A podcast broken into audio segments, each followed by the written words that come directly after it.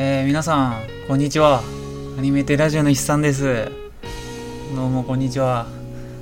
いやー、もうね、あのー、今月、ちょっと、あの、第100回があるんで、あのー、いつもと違ってイレギュラーな配信の、あのー、なんて言ったらいいんですか、スケジュールになってるんで、あのー、えー本日5月、本日じゃないな、これ撮ってんの本日じゃないけど、5月16日に上がります。レギュラー会はレギュラー会と23日の僕の個人会ちょっと入れ替えてねあの配信しようかなって思ってるんでえーっと今回は僕ですよと、うん、フジタンレギュラー会に続き僕のあちゃは個人会になります。うん。まあ別に順番なんか大してどうでもいいよねって思うんですけど。うん。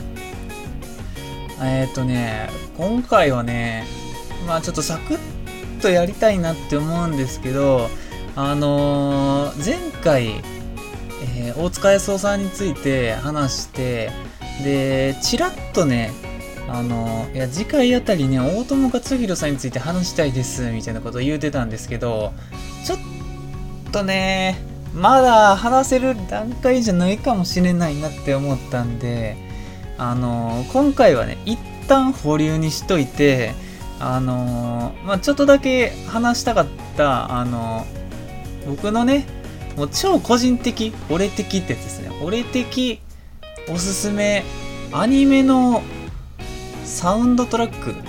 なんて言ったらいいんですか？あのオープニングとかエンディングではなくアニメの劇中で流れる BGM および、えー、とボーカルソングのおすすめをなんかちょっと紹介できたらなって思います。うんなんかねいっぱいねアニメ見てくるとこのアニメオープニングじゃなくて BGM そのものもよくね？みたいなことあるんですよね。うん。まあ、作品によって1曲やったりいっぱいあったりするんですけどもうとにかく僕のおすすめはいっぱいあるんであのちょっと聞いてってほしいですかね。うん。じゃあまあオープニングこんな感じにしてしたいと思います。じゃあ本編へ。参る。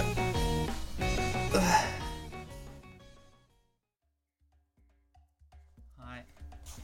もうね早速話していきたいんですけどえーっと今からね、えーっと全部で何回 ?12345678910 10か11ぐらい。多分11個か。アニメ11作品ぐらい言うんですけどあのー超個人的あのーさっき30分ぐらいでまあ思いついたやつですね。うん。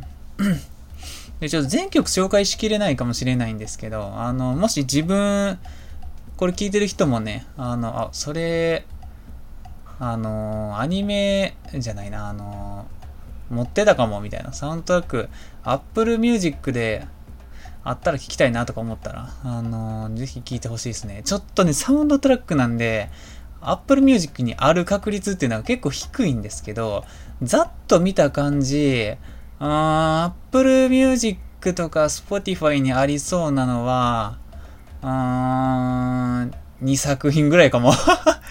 少ねえ。2、3作品ぐらいしかないかもね。借りてくれ。うん。借りるか買うかですね。うん。で、これ、まあ、実際は僕は全部 CD 買ってるやつになるんで、うん。もうレンタルでもなく買ってるやつですな。うん。あまりにも BGM 良すぎて。うん。で、あのーオープニングとかエンディング抜きで話すんで、今からあげるアニメ。逆に、その、オープニング超有名やけど、みたいなやつは入ってないっす。うん。で、ちょっと僕の音楽の好みみたいなのも入ってきちゃうんで、まあ、あの、万人受けはちょっとせんかもな。うん。まあ、一応、気持ち、ジャンルばらけさせてるつもりではあるんですけど、うん。まあ、前、長い前置き、そんなの置いといて、えーまず、もう早速、1個目。今日はもうハイペースでいくよ。あんまり時間ないし。うん。あのー、なんや、あのー宅配便来るんで。カットすればいいだけの話なんですけど、宅配便来るまでの、えータイムレースになってるんでね。うん。1時間、あと1時間ぐらいかな。えー、まず一作品目、えー、メイドインアビス。うん。これね、メイドインアビス、今話題ですよね。再度。アニメ自体はね、あの、もう結構前なんですけど、映画も公開されてね、えー、昨年かな？一昨年かな？ちょっと忘れたんですけど、うん、あの、最近なんかゲーム化が、ゲーム化とアニメの2期が発表されて、2期大丈夫か？テレビで放送できる内容なんかとか思ってるんですけど、まあ、その中のね、えっ、ー、と、これなんて言えばヘブンズ・ガー、ガ、え？カル、カラディナ。ちょっと読み方分かれへん。うん。えー、っていう、ヘ、ヘブン、あ、じゃあ、ハイネ、ぜ、え、いや、なんやこれ。読み方が全然わからん。英語じゃないですね。さすがに、タイトルぐらいは伝えねば、伝えねばならぬ。羽、羽すべカディナ。はあ、どういう意味？何語？ちょっとよくわかんないですね。羽すべカラディナっていう曲みたいですね。うん。でなんか、斎藤隆隆さんっていう方が歌ってるみたいで、うん。で、あの、メイドインアビスのね、あの、音楽のプロデューサーがなんかケビン・ペンキン、ケビン、ペンギン、ペンキン、ペンキンですね。ペンギンじゃないな。ペンキンっていうなんか男性の方やったと思うんですけど、あの、盾の勇者の成り上がりとかでも確かその人やったと思うんですけど、あの、この人の BGM ね、すごいなんかオーガニックって言ったらいいんですかね。あの、良くて。うん。特にこの、えー、ななんとかカラディナ、うん、っていう曲がね、良いですわ。あの、最初、まずメイド・イン・アビス1話見たときに、すげえ引き込まれたんですよね。あの、この曲のせいで。うん。あ、こんな感じでやるんやって思ったんですよ。うん。僕、アニメ見る前に、えっ、と、アニメ見る、まあ、厳密に言うとアニメ1話見てから漫画買ったんですけど、そうですね、あのー、あ、これ、絶対に面白いわって思って、この挿入歌とアニメの影響で、で、もう漫画を一気買いして、えー、先に漫画読んでから2話から見始めるっていう。うん。っていう見方しましたね。それぐらいね、引き込まれる曲ですね。うん。あの、絵とのギャップとかもありますし、うん。やっぱりメイドインアビスってね、いいんですよね。うん。なんかちょっと言語がしにくい良さがあるんですよね。うん。やっぱり、キャラクターデザインに対しての内容の深さと残酷さ。うん。あとはこのバックグラウンドミュージックの、えー、秀逸さ。これがね、相まっていいんですよね。うん。すごい壮大な感じします。うん。まあ、あのー、このメイドインアビスに関して関しては、他の、えー、BGM、曲もいいんですけど、特にこの曲っていうので、あげました。うん。えー、じゃあもうテンポよくいくよ。次、えー、2個目ですね。アニメ、えー、ブラックラグーン。うん、まあ、かねてよりね、ブラックラグは僕、もう人生で何周見たんかわかんないっす。うん。5、6周は絶対知ってると思うんですけど、うん。ブラックラグーンってね、話、そもそも面白いんですけど、あのあとはセリフ回しとかね、有名な感じなんですけど、BGM も意外といいんですよね。うん。で、まあ、誰、どれが、どの曲を誰が作ってるとか、あの、ブラックラグに関してはちょっとあんまり調べられてないんですけど、えー、僕が好きなのは、あの、Don't, Don't Stop っていう曲と、えー、Meeting Brain っていう曲ですね。うん。どっちもね、結構あの、うん、なんていうか、俗に言う価値格 BGM 的な扱いをされてるんですけど、おっとっと。うん。あのね、いいっすわ。ブラックラグインに結構合ってるんじゃないですかね。あの、ギターのジャカジャカした感じとか。うん。これかかってる時はね、結構テンション上がります。あの、物語的にも、あの、絵的にも。うん。ブラックラグーンね、あんまり BGM を評価されてないような気がするんですけど、うん、みんな無意識のうちにいいと思ってるはずですよ。うん。今 YouTube でね、毎週1話ね、期間限定無料でね、配信されてるんで、なんか見たことない人は今から見てもいいんじゃないかな。あ、でも第1話とかはもう期間限定配信終わってるんかな。うん。でも、でも、あの、ブラックラグーンって何話区切りかで、話、あの終わるんで、結構見やすいと思いますよ。4話か5話に、で、1回区切られるんかな。何々編みたいな感じで。うん。まあまあまあまあまあ。ブラックラグーンいいっすね。うん。いつか2期やってほしいですね。なんかもう OVA でもいいんで、2期できるほどのストックあるんかはちょっと僕原作は読んでないんでわかんないんですけど、ブラックラグーンの原作漫画ね、あの、ずっと Amazon の欲しいものリストに入ってます。うん。なんかね、機会があれば買いたい。うん、ブラックラグーンと、5スターと、謎の彼女 X と、シドニアの騎士と、えー、映像犬。ここら辺の漫画全部今欲しいんですよね。うん。なんか持っておきたい漫画っていうやつです。うん。まあまあまあ、ブラックラグーンおすすめですね。うん。まあ基本的には、今からあげるアニメは、あの、アニメとしても面白いんで、音楽好きならなお楽しめるよっていう感じですね。うん。ラクラグンはロックです。うん、基本的には。えー、で、次。まあもう一番大物かなもしかしたら。えっ、ー、と、ガンダムユニコーン。うん。これはもう言わずと知れた沢野博之が音楽作ってるアニメになるんですけど、あのー、まあ、この沢野博之さんに関しては、アニメとして、あの、選出してるというか、沢野作品全部いいんですよね。うん。でも、強いて言うなら僕は、まあ、ユニコーンになっちゃうんかなっていう感じです。うん。まあ、一気に、あの、沢野さんの名前広がった作品でもあると思いますし、うん。まあ、あのー、キルラキルとかも入ってくるんですけどね。うん。キルラキルの曲もいいっすね。うん。で、ユニコーンで僕が特におすすめしてる曲、ちなみに言うと、えー、っと、まあこれ有名ですよね。RX0 っていう曲。うん。まあ、割と終盤でかかる曲やったと思うんですけど、この曲いいっすね。うん、無難に。であとは、バンシーっていう曲ですね。うん。まあ確か初めてバンシーが出てきた時の曲やったかな。ちょっと忘れたんですけど、おそらく。バンシーもね、結構まがまがしい曲で、あのね、地味にね、あの、低音が、普通のイヤホンじゃ聞こえへんレベルの低い音まで鳴ってるっぽいんですよね。うん。あの僕が持ってるイヤホンの良さを、なんか改めて認識した曲ですね。うん。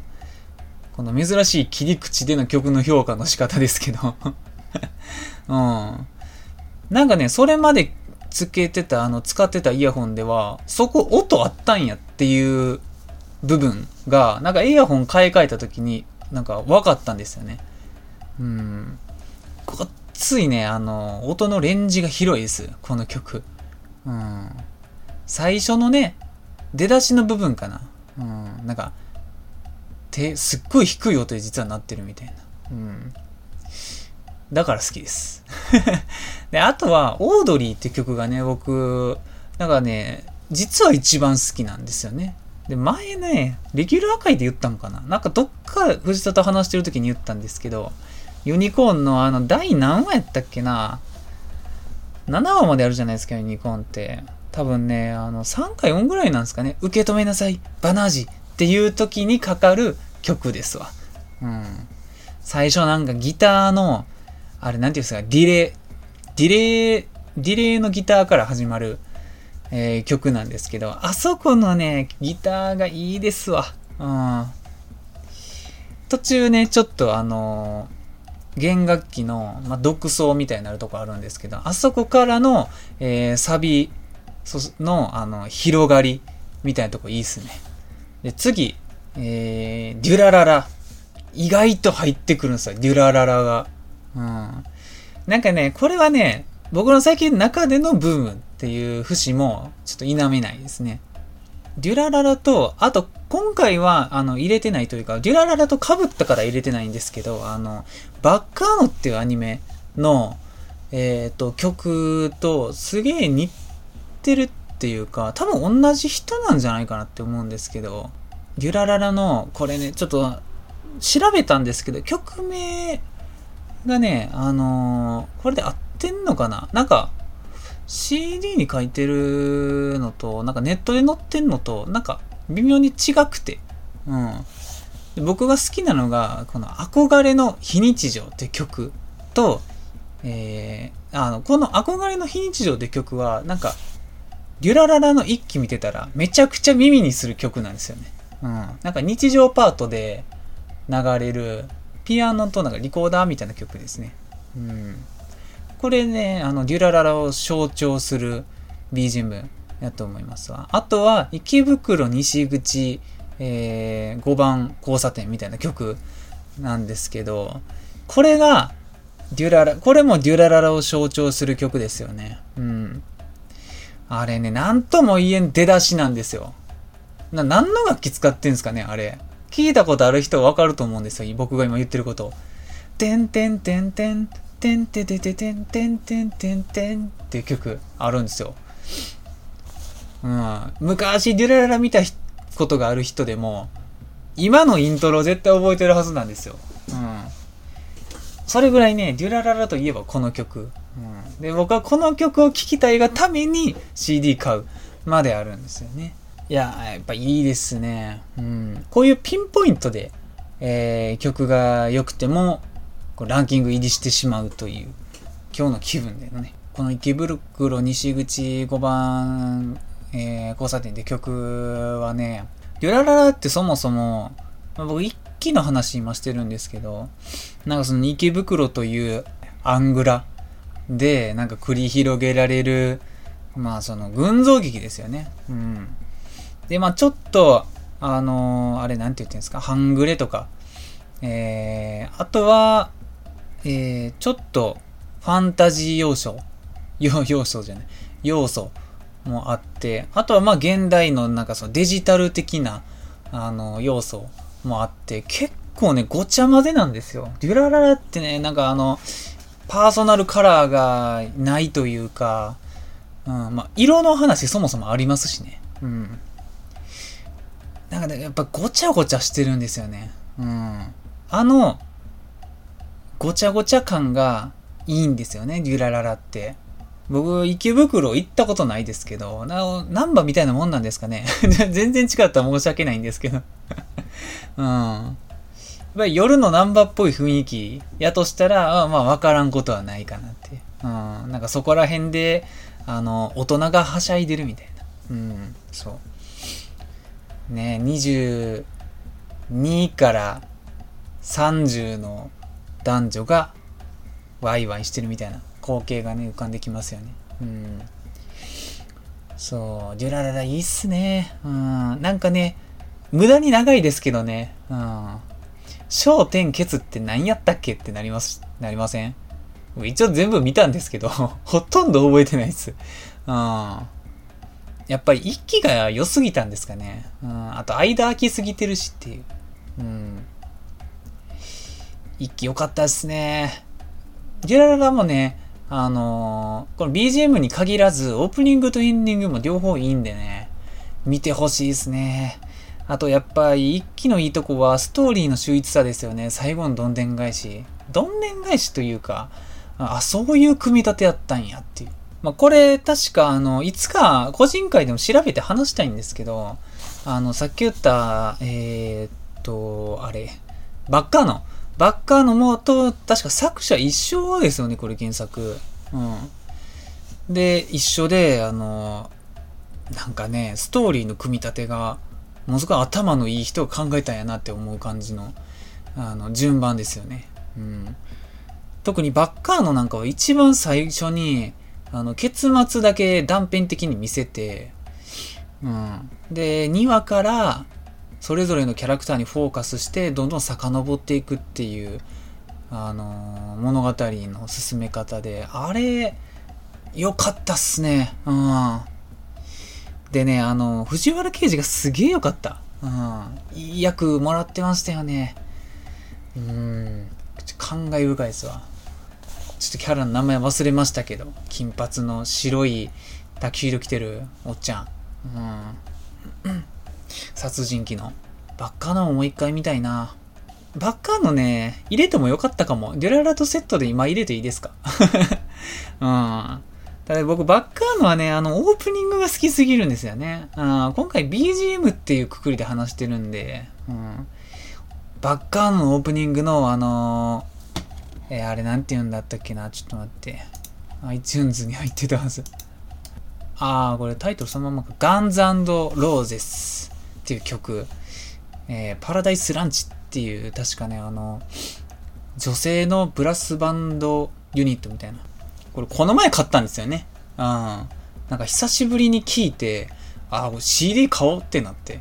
うん。えらい届くのに時間かかりましたけど、買いましたよね。うん。このガンズローゼスっていう曲を聴くために。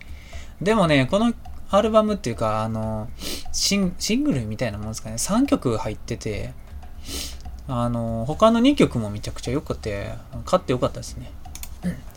うん。デュラララこんなもんにしときますか。で、次、えー、カウボーイビバップ。えー、来ましたね。曲がいいといえば、ビバップ。そんな人も多いんじゃないでしょうか。うん。やっぱビバップってね、でも、結局タンクなんですよね。オープニングの。みんなタンク好きなんですよ。ただ、BGM もいいんですよね。なんたって菅野陽子だから。うん。あのね、あの、さっき言っとくと、ビワップ合わせて、あと菅野陽子が、えー、1、2、3、4。うん。あ、じゃあ3か。3作品出てきます。やっぱりね、僕がね、もともともう菅野陽子が好きなんじゃないかっていうぐらい、僕の見るアニメにね、よく出てくるんですよね。まあそもそもね、アニメ音楽界の巨匠ですからね。うん。そう、まあ、アニメ音楽にとどまることを知らないですよ。うん。とどまらないですよ。あの人は。うん。まあでも、それでいうところの菅野陽子の原点言ってもいいんじゃないですかね、ビバップは。うん。特にね、タンクを抜くとね、この Too Good Too Bad っていう曲がね、いやもうバッチクソいいんですよね。うん。あの、細かいこと言うと、この曲、まあ、この曲じゃない、あの、ビバップの曲って、まあ、ジャズ多いんですよ。確かね、あのー、それまで、菅野くってジャズやったことなかったんですよ。あのー、なんて言うんですか？依頼されて作る曲の中では。うん。なんですけど、なんか多分ね、ビバップでジャズ作ってくれって言われて、あの、頑張って作った曲がタンクでしたってどっかに書いてたんですよ。うん。にもかかわらずですね、この Too Good Too Bad って曲、これがね、いいんすわ。うん。何がいいかっていうと、あのまず、えっ、ー、と、ドラムの、えっ、ー、と、あれ、ロールって言っていいんかな？うん、ロールみたいなのが気持ちいい。うん。スネアの音がそもそも気持ちいい音になってる。音質がいいですよね、なんか。うん。あとはね、えー、っと、ちょっとね、詳しい楽器、僕はあんまブラスバンドとか詳しくないんで、ああの、わからないんですけど、あの、おそらくトランペットあたりの管楽器と、あとチューバーあたりの管楽器が出てくるんですよね。うん。トランペットかサックスかちょっと僕には聞き、その判別がつかないんですけど、うん。あ、多分トランペットじゃないな、あの感じは。そこまでキンキンしてへんから、あれ何なんやろ？うん。何で弾いてるんですかね？サックスなんかな？多分いろいろ、何種類か管楽器出てくるんですよね。うん、金管が。でね、あの、ベースがいないんですよね。この、 Too Bad、Too Good Too Bad。うん。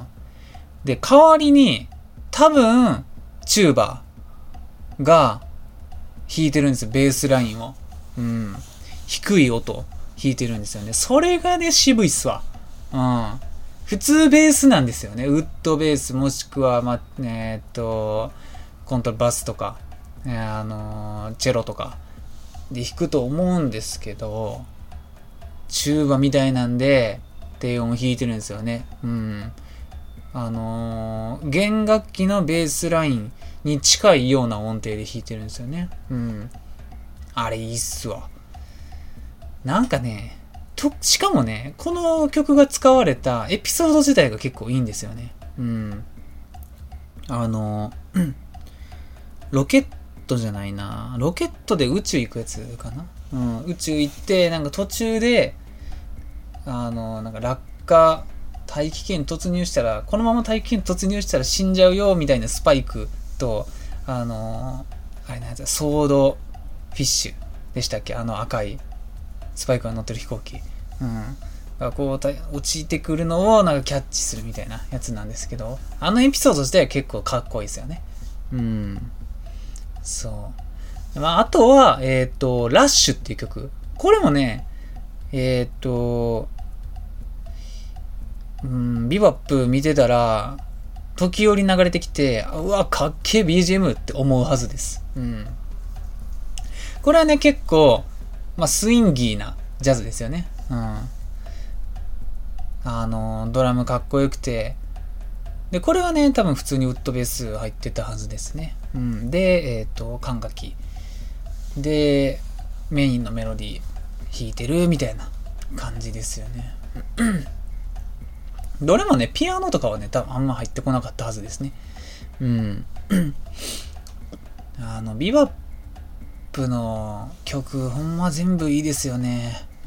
多分ね、僕、ビバップの影響で、なんかこういうジャンルの曲好きになったんちゃうかなって今となっては思いますね。うん。なんか激しめのジャズとかスイングとかが結構好きなんですけど、なんかビバップ発信なんかなとか思ったりしますね。うん。で、次。次も菅野陽子。うん。で、えっと、次がね、アニメの名前、坂道のアポロン。これ、まあ、とだけ名前がね、あの、知れてないアニメかもしんないですけど。うん。まあ、割と最近のアニメですよね。うん。坂道のアポロンっていうアニメ自体が、えっ、ー、と、高校生が、えー、と高校が舞台なんですけど、あれね、ジャズが、その、題材なんですよね。しかもね、本気のジャズなんですよ。ジャズの、あの、部活やってるみたいな、じゃないんですよね。部活とかじゃなくて、もう完全に、それで食おうとしてる人の、なんか生き方でしたよね。うん。もう、なんて言ったんですか？バーみたいなところで弾かせてもらうみたいな。うん。客からヤジもらうこともあったりとかして。うん。主人公の男、メガネをかけてる男の子がね、確かピアノなんですよね、パートが。うん。で、もう一人の主人公みたいなポジションの、あの、なんて言ったらいいんですか？あの、野球部みたいな 野球部みたい、元野球部ですみたいな、がたいのいい男の子が、えっ、ー、と、ドラムですよね。うん。ピアノとドラムの、えー、キャラですよね、メインが。うん。あのアニメ自体が結構渋かったっすわ。僕高校の時にあれ見てたんですけど、高校生が見るには早かったんじゃないですか。舞台が高校なんで見てもええわと思って見たんですけど、思った以上に内容がドロドロしててですね。うん。あれはね、まあ、あんまり人に勧めることはないかもって。うん。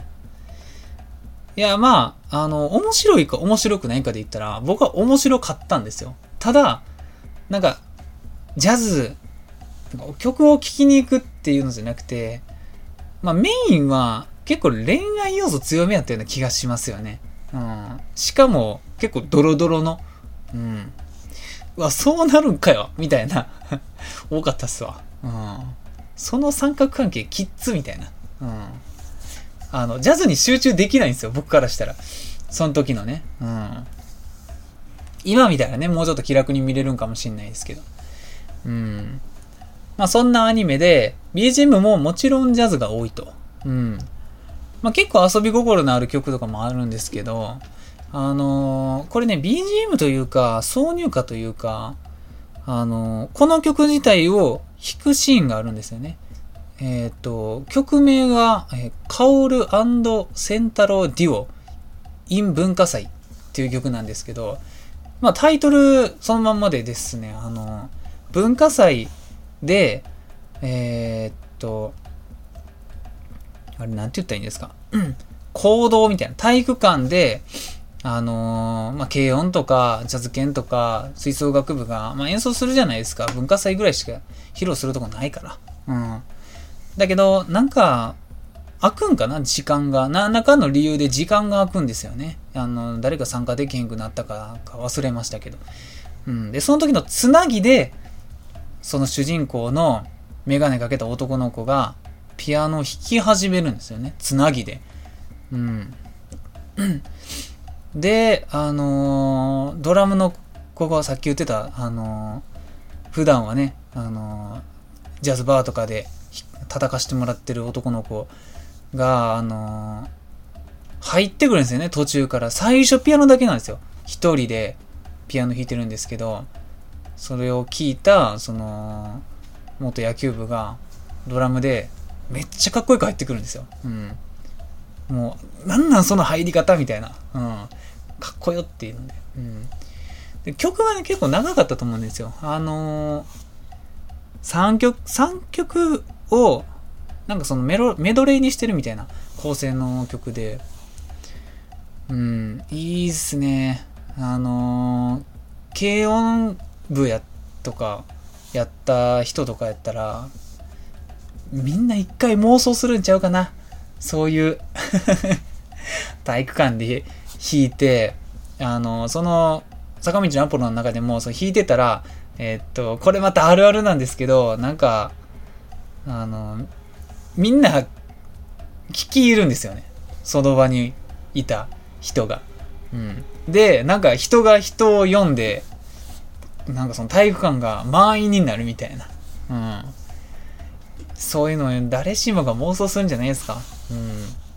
一応ね、僕高校の時にね、あの体育館で、あの、軽音楽部やったんで演奏したことあるんですけど、まあそんな風にはならなかったですよ。うん。あそこが満員になるって相当ですよね。うん。まあまあまあ。そうですね。この曲がいいっすわ。まあ、この曲以外にもね、4っていう曲があって、それがね、結構好きですね、個人的には。うん。なんか、アナザースカイとかに流れてそうな、なんかかっこいい曲です。語彙力ないですけど。うん。で次、えー、創世のアクエリオン。これも缶の横ですわ。もう缶の横まみれ。うん。創世のアクエリオンは、これも、今みんな思ってるんじゃないですか。いや、オープニングがいいんじゃないですかと。いや、違うんすよ。挿入歌もいいんすよ。うん。この、創世のクリアに関しては BGM というよりかは、挿入歌がとにかく多いんですよね。うん。オープニングとエンディング以外のボーカルソングが多いんですよ。うん。もはやね、それぞれが、オープニングとかエンディングレベルとして、もう全然晴れるレベルのクオリティなんですよね。うん。これを挿入歌にしとくのはもったいないっていうぐらいの。その中でも僕がチョイスするのは、えっ、ー、と、イブの断片っていう曲と、えー、ゼロっていう曲と、荒野のヒースっていう曲ですね。うん。もう知らん人から言ってたら何言ってんって思われるかもしれないですけど、あのー、いいです。全部。全部いいです。うん。まあ正直言って、どれが、あのー、一期で、どれがエボルなんか、ちょっともう全然覚えてないんですけど、荒野のヒースって一気やったかな？イブの断片とゼロは、なんかエボルやったような気がせんこともない。うん。どれもいいっすよ。うん。創世のアクエリオンって言ったらやっぱり創世のアクエリオンが有名じゃないですか。ちょっと何言ってんか分かんなくなってきますけど。うん。だけどね、あとまあゴータイトとか。うん。ねあの挿入歌もいいんすよ。まあまあ、これらに関してはね、あの、もう口で説明することがもう不可能なんで、まあ一回聞いてほしいですね。イブの断片、あとゼロ、あと荒野のヒースですね。他にもいっぱいあるんですよ、いい曲。3つだけ選ぶとしたらこんな感じ。前ね、レギュラー界でね、僕と藤田であの好きなアニソンランキングみたいなのやったんですけど、あのー、その中でも、やっぱりアクエリオンエボールのオープニング、後期オープニングかな？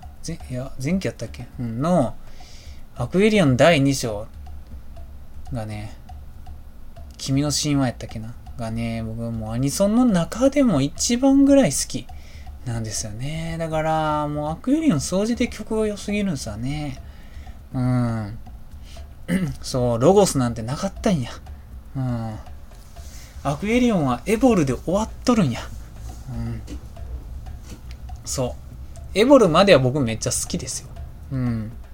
エボルも嫌いな人たまに見かけますけど、エボルはめちゃめちゃ面白かったです。うん。キャラ増えて。うん。で、一気とのつながり方もいいですし。うん。神話型アクエリオンっていう言葉、よくないですか？神話型？うん。地中におったんか、お前、みたいな。うん。えー、アクエリオンいいよ。えー、次。えー、サマーウォーズですね。あ、一個飛ばしてもうた。まあいいや。うん、次、サマーウォーズなんですよね。地味に。サマーウォーズはね、まあ、オープニングないじゃないですか。映画なんですけど、オープニングっていうよりかは、うん、まあエンディングがね、山下達郎の曲なんですけど、それじゃなくて、まあ劇中かじゃないな。あ BGM か。うん、サウンドトラックの中に入ってる BGM で、いいのがあるんですよね。うん、僕、サマーウォーズってもう人生で何回見たかわかんないんですけど、その中でもね、うん、特におすすめなんがね、仮想都市オズ。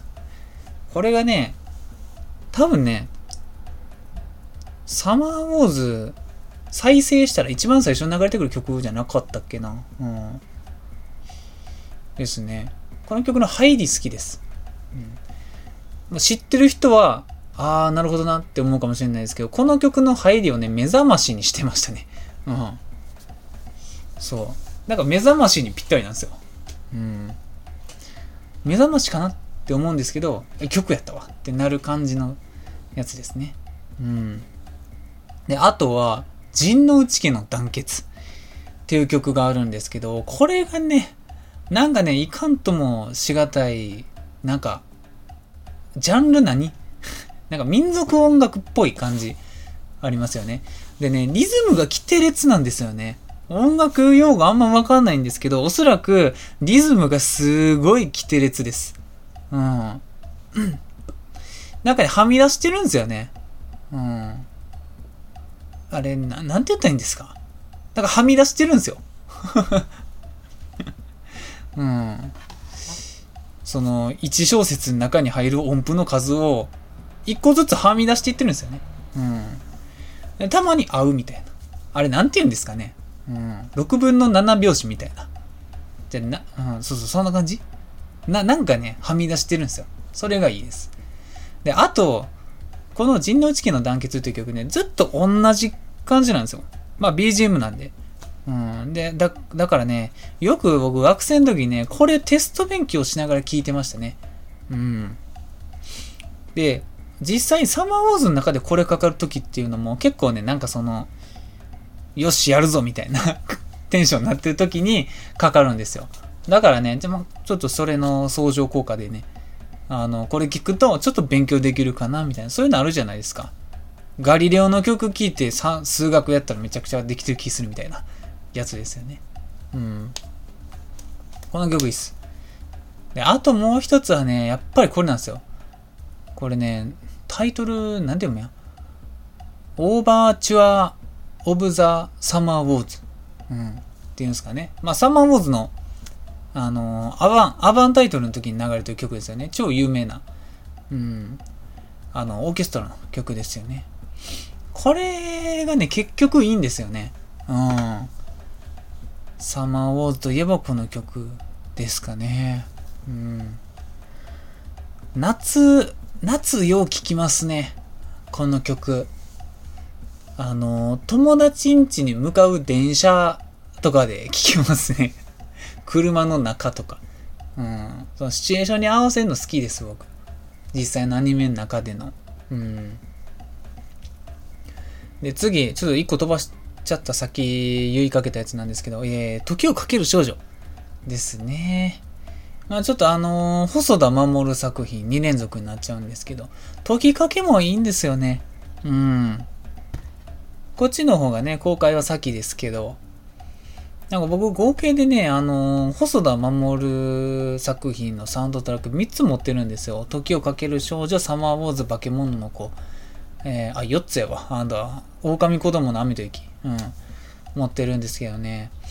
なんかね、いいんですよね。うん。特に時かけとサーマーウォーズの完成度高いと思いますわ。うん。で、時かけってね、その BGM あったっけ？って思う方もね、ちょっと多いかもしんないんですけど、どっちかというと奥花子のね、変わらないものとガーネット、あっちがね、有名なんですけどね、今回は BGM 特集なんでね、えー、BGM の話したいんですけど、まずね、夏空っていう曲あるんですよ。うん。これがね、もうね、なんかもう、僕聞きすぎて洗脳されてるだけかもしれないんですけど、もうこれを聞いて目を閉じると、もう、真っ白。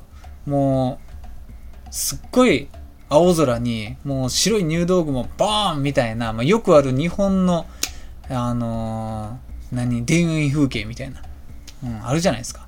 みんなが描きがちな、青と白のコントラストみたいな。ああいうのがね、もう脳みそに浮かんでくるぐらいの曲ですね、夏空。うん。なんかね、序盤とラストにかかるんですよね、確か。うん。ラストにこれかかるときめちゃくちゃ、なんかもう爽快なんですよね。うん。そう。なんか主人公の女の子、名前忘れましたけど、千秋しか覚えてへん。うん。そう。主人公の女の子がね、もう吹っ切れてる、前向きになってるみたいなのがね、もうこの曲にも現れてる。それを感じ取ることもできる曲ですね。うん。あとはね、スケッチっていう曲あるんですよ。うん。これね、あれなんて言うんですか？あの、奏法。バイオリンとか、まあ、あの、オーケストラで使う弦楽器の、あの、ピッ、あれなんていうの？ピッチカートでしたいや、なんか全然違うような気がする。あの、弓じゃなくて、手でこうペンって跳ねるやつ。ペンペンペンって。うん。跳ねるやつですよね。まあ僕エレキベース弾いてたんで、そっちが普通なんですけど、まあ指で弦を弾くやつなんですけど、それで構成されてる、なんかね、なんて言ってんですか？これ僕、聞いてた頃、どんな時に聞いてたかっていうと、あの、通勤途中ですよね。通学途中と通勤途中に聞いてましたね。うん。帰り、帰りじゃなくて行きなんですよ、これ。朝の8時とかに、すごい天気良くて、いい中を自転車とか徒歩とかで歩くみたいな。歩いてる時にこれを聞いてるみたいな。そういうイメージですね。うん。まあこれも実際ね、あのー、映画の中でそういうシチュエーションで流れてたからっていうのがでかいんですけど。うん。そういう時に聞くと、あ、なんか、なんか嬉しいみたいな、なんか嬉しくなるみたいな曲ですわ。スケッチ。うん。あとね、あの、もう一曲あるんですけど、これはね、時かけの曲というよりかは、もともとクラシックである曲を時かけで流してるっていうやつなんですけど、あの、バッハいるじゃないですか。すげえ有名な。僕あんまクラシック詳しくないんですけど、バッハの、これなんて言うんですか？ゴールドベルグっていう、何なんですかね？組曲みたいな感じになってるんですか？かゴールドベルグっていう今風に言うとなんかアルバムみたいなのがあって、それの、そのアルバムの中に第1章から第30何章まで入ってるみたいな。うん。それの多分第1章ぐらいなんかな？うん。っていう曲があるんですけど、このゴールドベルグがね、なんとも言えんけどいいんですわ。すっごい静かな曲なんですよ。うん。で、あの、劇中では、なんか放課後、校内で部活の練習してる人とか、図書館で勉強してる人とか、廊下で喋ってる人とかを、なんかこうパンパンパンって映すときに、かかってるんですよ。その時はこの BGM だけになるんですよね。セリフとか一個もなくて、あと環境音とか効果音とかも一個もなくて、この BGM だけになるんですけど、もうね、あのー、すごいその情景を、あのー、耳で聞かせようとしてる感じがね、伝わるんですよね。うん。あ、なんか放課後の、このちょっと夕日が差し込んでる感じ。で、この図書室で夕日が差し込んで、まどろんでる感じ、すっげえ合うってなるんですよね。うん。だから、この曲聴くときは大体なんか作業中ですよね。あと夜寝る前とかに僕は聴いてます。うん。みんな好きなんじゃないんですか？僕は好きなんですけど、あの、こういうシチュエーション、あの、学校の放課後の図書室で、もう結構夕方で車用差し込んでて、えー、っと、まあちょっと耳澄ましたら遠くの方で、あの部活の練習してる掛け声のその声がするとか、うん。なんかね、やっぱりノスタルジーってやつですかね。うん。時影とかサマーウォーズってね、やっぱり夏ってね、日本人弱いですよね。うん、特にさっき言ったあの、青空に白い入道雲ボコーンのコントラスト。あれがね、全日本人弱いんですよ、結局。うん。そんな状況にね、実際自分が立ったことは一回あるかないかだと思うんですけどね。うん、アニメ見てると特にね、そういうシーン多いんで、なんか洗脳されてんじゃないですか。うん。えー、次。えー、アリア。ですわね。まあ僕散々もうね、アリアが好き、アリアが好きと言ってるんですけど、アリアが好きな理由の一つとしても、あるんですよ。このね、BGM の良さ。ありますわ。うん。で、アリアはね、ほとんどの BGM を 小6クラブっていうね、まあババンドって言ったらいいんですかね。うん。グループが演奏してるんですよね。うん。小6クラブが作った曲っていうのも、えー、っと、多少あったと思うんですけど、作ったのは、まあまあもうちょっと違う人になるんですけど。うん。なんか他のアニメの BGM とはまた全然違った、ものすごい、なんて言ったらいいんですか。それ専用に作られた BGM ですよね。アリアでしかこんなん使えわれへんな、みたいな。うん。なんかね、ボサノバチックな曲とか多いですね。うん。すごいアコースティックですね。うん。でもね、なんか静かな曲もありますし、まあ、その中で僕の好きな曲は、あの、ゴンドラの夢っていう曲があるんですけど、これはね、これいつかかってたっけ？序盤かな？序盤とかにかかってて、あと時間予告やったっけ？ちょっと忘れたんですけど、ゴンドラの夢っていう曲とか、あと、オレンジの日々っていう曲。このオレンジの日々っていう曲はね、もう鬼のボサノバでね、カフェとかで流れてるんちゃうっていうぐらいおしゃれなんですよ。うん。そう。アリアの BGM はもうすべてカフェで流せます。うん。あと、ネオベネチアの水彩画とかね。で、えっ、ー、と、これが一番好きかな。四季、そして僕は海に帰る。っていう曲があるんですけど、もうタイトルかっこいいですよね。四季、そして僕は海に帰る。何やそれ。うん。でもこの曲のね、この曲はね、あの、ギターじゃなくてね、ピアノなんですけど、なんかね、坂本龍一かっていうぐらい、メロディーがおしゃんなんですよね。うん。この曲はね、随一でいいですね。うん。アリアまたね、映画やるんでね、なんか、さ、三つ目か。うん。アリア、ジ、ベネジ、ベネリジオーネでしたっけ？なんかもう読み方わかんないですよ。ザーなんかジーなんか、ザーか。うん。楽しみですけどね。なんか今年とか言うてて、え、早って思ったんですけど。うん。クリプスコール今年やったばっかりやんて。うん。アリア見てない人ね、やっぱ多いと思うんですけど、ほんまに見てほしいですよね、アリアって。だってね、もう、第1期放映からね、10年ぐらい経ってると思うんですよ。15年ぐらいかな。もう忘れたんですけど、多分15年ぐらい経ってんじゃなかったでしたっけうん。なんかね、そんなに長く続いてって、映画も3本目が2021年に公開されようとしている作品にもかかわらず、知名度がなんか比例してない気がするんですよね。うん。知名度、まあ、もしくは見たことのある人。うん。アリアの話をね、僕僕も他人としたことがほぼないっすわ。うん。なんかね、みんな見てない。うん。まあまあ、置いといて。次最後ですわ。最後、広角機動隊。またね、菅野陽子ですわ、結局。うん。まあ、広角機動隊に関しては、菅野陽子じゃない曲も多いんですけど、まあ、菅野陽子でもあるみたいな感じですね。うん。広角の BGM は、マジ上げ始めるとキリがないんですよ。数が多いですし、曲として、もうね、BGM じゃないんですよ。曲なんですよね。うん。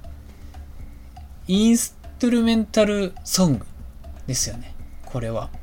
バックグラウンドミュージックではなく。うん。ちょっと、違いがよくわからんけど。うん。まあ、あの、オープニングとかはね、みんな好きですよ。広角機動隊は。うん。まあね、僕、あの CD、えー、何枚持ってるんや？?3 枚 ?4 枚か。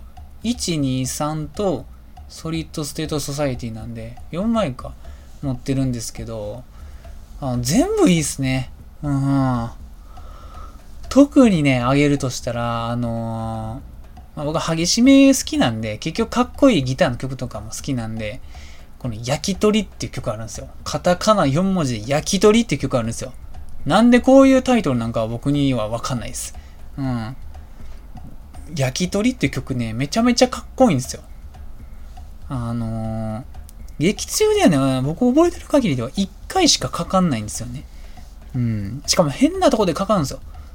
うん。物語の本筋とか、本筋とはあまり関係のないところで、なんかバーチャル空間でかかるんですけど、この曲とね、曲のね、ギターのリフがめちゃめちゃかっこいいですね。あとね、ゲットナインっていう、まあ、これ何なんですか？ジャンル。ジャズではないんですけど、ちょっとわからん、ジャンルが。うん。まあなんか、テンション上がる曲です あと、サイバーバードっていう曲ね。うん。サイバーバードっていつかかったっけ？もう忘れましたね。うん。あとはトルキアっていう曲ですね。うん。トルキアもいいですし、もう、広角機動隊を上げ始めたらマジでキリがないっすわ。うん。えー、だって、あれもいい。レザーシーカーもいいし、あとね、あの、クリスマス・イン・ザ・サイレント・フォレストっていう曲もね、僕めっちゃ好きです。うん。あと何あるかな？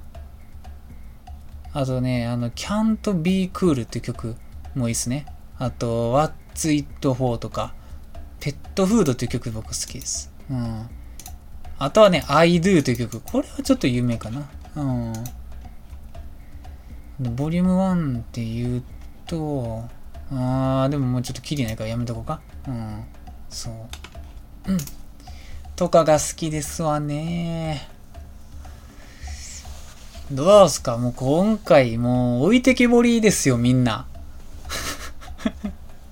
とんでもないペースで、あのー、知る人が少ないことを話してしまった。うん。まあ、たまにはこういう回があってもいいんかね。うん。もう終わる？最近、頑張りすぎてたし。うん。あ、でも言うて1時間くらい撮ってる。まあまあ、じゃあ、一旦本編こんぐらいにしときますわ。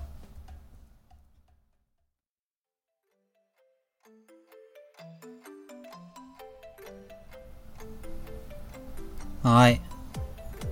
お疲れ様でした。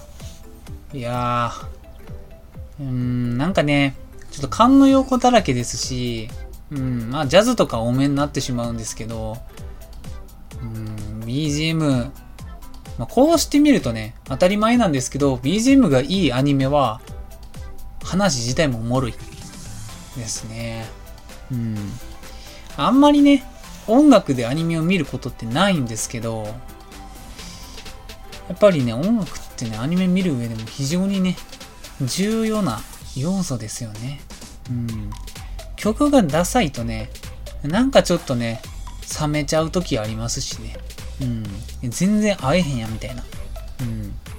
うわこれ絶対あれやわ、あの、声優事務所の圧力で、ランティス噛んできて、声優が、なんか歌うことになったんやろな、みたいな。白箱見てたら思いますよね、そういうこと。うん。そう。まあまあまあ。えー、っと、あとね、言っとくとしたら、第100回やね、ちょっともう、撮り終わってね、で、今回、なんか実写の動画を YouTube に上げようみたいな話になってて、なんか今頑張って編集してるんで、もうちょっとお待ちを。うん。あのー、さっき言ったかな、えー、23日の日曜日にできればあげたい。ああ。できればあげたい。ですけど、まあ、もし間に合わんかったら、その時はもう、ちょっと許してほしいかなっていう感じです。うん。ああ。ちょっともう、疲れてきた。でも今日もね、なんか、美容院行ったりしたんですよ。美容院行っただけなんですけどね。うん。マジで。あのー、暑いっすわ、今日。なんか、一気に気温上がって、夏みたいになって、普通になんかクラクラしちゃって、しんどかったっすね。うん。なんかバス待ってる最中とか、めちゃめちゃ汗だくになって。もうね、うん。でも僕も覚えてますよ。あのね、5月、こんぐらいの時期にね、一旦すげえ夏なるんですよ。でもね、6月に入ったらね、ちょっとね、もう一回下がったりするんですよね、最近。そう。なんか梅雨とかになって、なんかね、みんな、いや、もうそろそろ暑なってきたから夏服着ようって着始めた頃ぐらいに、一旦寒なったりするんですよ。うん。だから、あのー、で、その寒なったのが終わったら、急にもう2日ぐらいで、平均気温なんかもう、7度ぐらい上がったりするんですよ。急にもう30超えちゃったみたいな。うん。マジでね、この時期入団してたらね、すぐ風邪ひくんでね。